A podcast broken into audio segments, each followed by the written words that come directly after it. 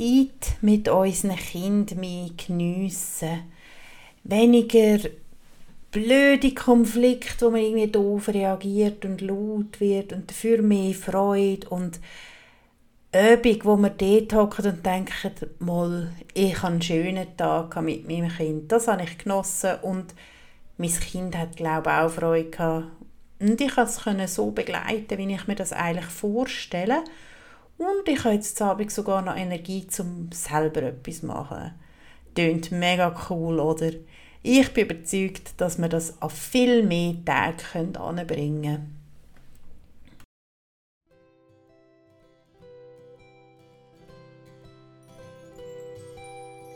Hallo bei Kind einfach geniessen. Dem Podcast für mehr Freude und weniger laut werden im Familienalltag.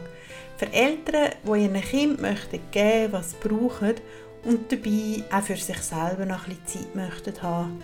Ich freue mich sehr, dass du mit dabei bist. Mein Name ist Conny, ich bin Mentorin für eine starke und ausgeglichene Elternschaft und ich bin auch selber Mutter von zwei Kindern.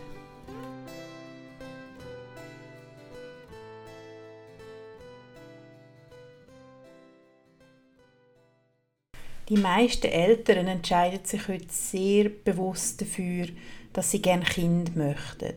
Das muss nicht sein, dass man ein Spätkind hat, sondern es kann sein, dass man sich früh ganz bewusst dafür entscheidet.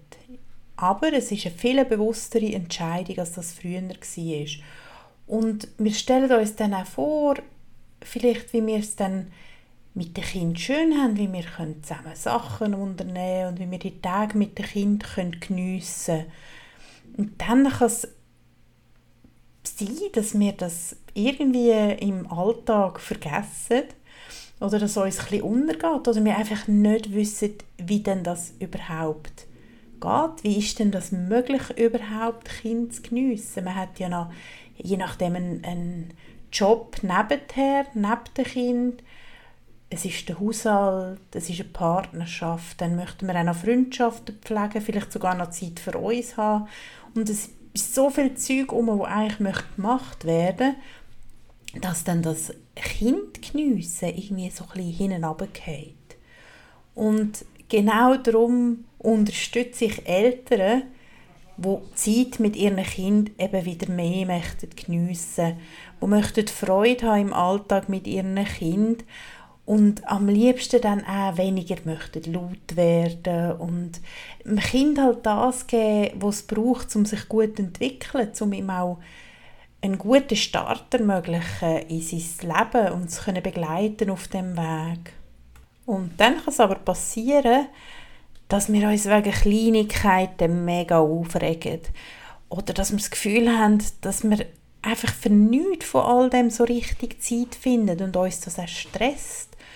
Und irgendwie hat der ganze Tag, wo wir dann mit dem Kind sind, wie auf 180 sind und immer so eine kleine Anspannung mit uns umtragen, die uns natürlich wahnsinnig erschöpft. Und dann ist noch so viel Tag übrig, wenn eigentlich die Energie schon durch ist. Und manchmal kann es sogar sein, dass man zu Abend dann am Bettrand hockt und denkt, oh, puh, irgendwie ist der Tag nicht so gelaufen, wie ich wollte genossen habe ich es nicht wirklich irgendwie durchgebracht habe, aber ich bin vielleicht auch mit dem Kind nicht so gewesen, wie ich das gerne wollte. Und dann bleibt so ein, ein bitterer Nachgeschmack und so richtig geniessen kann man dann den Abend ja auch nicht mehr. Und es kann sein, dass man so das Gefühl hat, oh, irgendwie dauernd irgendjemand oder irgendetwas meine Aufmerksamkeit. Ich will doch einfach mal ich und selber schauen und selber machen und wieder ein bisschen Freiheit haben. Oder wir sind einfach auch zu ausgelaugt. Vielleicht sind zwar Ideen um, wie man könnte empathisch und kreativ sein im Umgang mit dem Kind. Dass das alles irgendwie ein bisschen besser funktioniert, so mit Anlegen am Morgen oder zu Abend ins Bett gehen. Dass nicht alle Kleiderschränke ausgeräumt werden oder das kleine Geschwister nicht gehauen wird. Und wenn wir ausgelaugt sind, dann wird es mega schwierig, um eben genauso empathisch oder kreativ zu sein. Und auch dann geniessen wir es nicht. Vielleicht schaffen wir es sogar noch kreativ zu sein, aber wir geniessen es dann definitiv nicht mehr. Und es kann auch sein, dass wir uns dann vielleicht sogar fragen, ja, gebe ich meinem Kind etwas Schlechtes mit, wenn ich dann irgendwie blöd reagiere? Oder wenn es vielleicht das Kind dann das Gefühl hat, meine Eltern geniessen es gar nicht so recht mit mir zusammen sein. Das wollen wir ja eigentlich nicht haben. Und genau mit dem Hintergrund habe ich jetzt ein Programm entwickelt, wo ich mit den Mamis durchgehe und ich möchte euch da ein paar Tipps daraus jetzt schon teilen, was ich mir da überlegt habe, was wir, was wir machen. Ich starte schon gleich mit den ersten Mamis. Und zwar ist dort so ein bisschen der Hauptfokus, herauszufinden, wie wir es schaffen, mehr Zufriedenheit und Ausgleichheit in den Alltag zu holen, wie es möglich ist, die vorhandene Zeit optimal zu nutzen, also Zeit für dich und dein Kind zu finden und natürlich alles andere, was noch so ansteht auch deine persönlichen Lösungen zu finden, wie du in stressigen Situationen gelassen und gleichzeitig empathisch kannst sein und bleiben. Und auch, wie man so Annahmen und Blockaden, die im Weg stehen, können finden und verändern. Du denkst jetzt vielleicht, oh ja, cool, mega, das wollte ich auch. Schreib mir doch eine E-Mail oder geh auf meine Webseite. Du findest die Adresse in den Show Notes. Und dort findest du eine Möglichkeit, mit mir kannst einen Termin abmachen oder du kannst auch mit mir per E-Mail schreiben und dann können wir finden, was für dich passt. Finden wir heraus, ob das Programm vielleicht etwas für dich ist oder vielleicht brauchst du etwas anderes, einen anderen Anstoß nur oder eine intensive Betreuung, was auch immer du möchtest, melde dich ruhig bei mir und dann schauen wir das zusammen an. Und jetzt möchte ich noch ein paar Tipps mit dir teilen, die ich dann mit den Mamis anschauen werde in diesem Programm. Ich bin schon ganz aufgeregt. Ich freue mich richtig darauf, dass das schon bald losgeht. Am allerwichtigsten finde ich, dass wir jeden Tag einfach nur einen kleinen Schritt gehen. Oft, wenn wir so ein bisschen Veränderung wollen, probieren wir irgendwie alles aufs Mal zu machen. Und dann willst du in 57 Situationen am Tag dich anders verhalten oder einen anderen Umgang mit dem Kind finden das wird mega schwierig. Und dann verlierst du wahrscheinlich auch wieder die Lust, weil du es nicht 57 Mal. Am besten ist es, eine Situation rauszusuchen. Also ich mache bei all diesen Übungen, wo, wo wir zusammen machen, auch in den Coaching sonst, wir suchen uns immer eine Situation raus. Also zum Beispiel am Morgen anlegen. Es ist so ein, ein typischer Fall, wo ganz viele an ihre Grenzen kommen und auch schon ein blöder Start in den Tag ist. Darum ist das auch für viele ein Thema, das man ziemlich gleich anschaut, weil es einfach doof ist, wenn man dann am Morgen schon wieder erste Knatsch hat und nachher irgendwie schon so ein bisschen die Luft aus ist oder man schon ein bisschen auf 180 ist.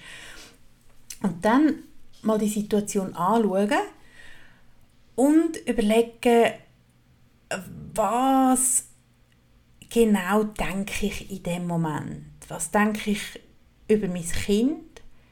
was denke ich über mich und was denke ich über die Situation. Also es kann sein, dass ich über das Kind denke, jetzt kopf mal endlich die Schuhe an und über mich denke, ah, wieso kann ich jetzt wieder nicht ruhig bleiben? Jetzt habe ich es mir doch so vorgenommen, dass ich ganz ruhig bleibe und den Klon mache mit diesen Schuhen spielen und so tun, als würde ich reden, damit ich es schaffe, dass mein Kind in die Schuhe hineinschläft. Und über die Situation denke ich dann vielleicht, boah, ist das anstrengend. Und mit all diesen Gedanken kommt nicht gut. Das wird eine mühsame Situation, wenn ich all diese Sachen denke. Darum kann man dann anhocken und mal schauen, was würde ich gerne stattdessen denken. Da tue ich mit den Mamis natürlich auch Übungen machen, wo wir uns reinfühlen und so ein bisschen rausgespürt, was passt. Es ist ganz wichtig, dass der Satz, den man sich dann vielleicht zurechtlegen möchte, in so einer Situation, dass der auch wirklich passt und nicht der Satz von irgendjemand anderem ist. Also wenn, irgendwo, wenn du irgendwo liest, oh ja, das wäre ein cooler Satz, kann sein, dass der passt, kann aber gut sein, dass der nicht zu dir passt. Es kann sein, dass sprechende Schuhe spielen einfach nicht zu dir passt. Und dann machst du dir nur einen Stress, wenn du das probierst durchzuziehen und es dir einfach absolut nicht entspricht. Was zum Beispiel etwas kann sein, wo du denkst, ist, vielleicht will das Kind ja noch spielen und dass dann probierst, dort wieder einen Satz zurechtzulegen, damit das Kind in seiner Welt ist und in dieser Welt gerne noch spielen will. Also das Bedürfnis von meinem Kind ist spielen und nicht Schuhe anlegen. Das Schuhe anlegen ist mein Bedürfnis. Also dass man auch wie eine Möglichkeit findet, um das auch dort hin zu was hingehört. Weil das Problem, Kind legt keine Schuhe an, ist mein Thema, ist nicht dem Kind sein Thema. Und dann kann ich denken, okay, ich möchte in dieser Situation in die Welt vom Kind eintauchen. Also dass ich mir vornehme, in dem Moment empathisch zu sein und vielleicht das Kind fragen, wo das gerade ist, was es gerade in seinem, in seinem Kopf vorgeht. Und vielleicht schaffe ich es dann irgendwie, das einzubauen. Vielleicht ist es gerade immer noch in der Piratengeschichte, die es vorher gespielt hat. Oder bei den Dinos. Und dann kann ich so tun, als wären die Schuhe Dinos. Oder dass die Schuhe super gut dabei helfen, um vor Dinos davor rennen oder Dinos nachrennen, je nachdem, was das Kind dann gerade möchte. Und so kann man es schaffen, dann in dieser Situation mit Lockerheit und Spiel eine andere Lösung zu finden. Nur durch, dass ich mir einen Satz zurechtgelegt habe, wie wenn wir knatschen am Morgen beim Anlegen, lade ich mich auf die Welt vom Kind ein. Und dann kann sich die Situation schon total gut auflösen oder vereinfachen. Natürlich wird es nie mega einfach, aber es kann viel automatischer laufen und mit der Zeit gewöhne ich mich auch an den Gedanken, dass ich dann gar nicht mehr denke, ah, das ist eine doofe Situation, sondern nicht hingehe, weil ich ja schon weiß, okay, ich lasse mich auf die Welt vom Kind ein, es wird funktionieren. Und dann kann es wunderbar auch gehen. Ein anderer Punkt, wo ich immer mit Mamis anschaue, was eigentlich immer ein Thema ist, was vielleicht ein bisschen mit unserer Generation zu tun hat, weil wir unsere Emotionen nicht so gelernt haben, auszudrücken. Vor allem unsere, ja, für Schlusszeichen, negativen Emotionen. Und zwar haben ganz viele haben Mühe mit Wut und zum Teil auch ein paar mit Traurigkeit, aber eigentlich ist Wut so ein bisschen das, wo ganz viele Schwierigkeiten wo wir als Kind wir nicht haben dürfen ausleben, das gehört sich nicht, wütig ist man nicht, man soll sich ein bisschen zusammenreissen. Und heute haben wir Mühe mit dem. Und wir möchten auch nicht wütig sein und es passiert dann trotzdem. Und dann explodieren wir, werden laut.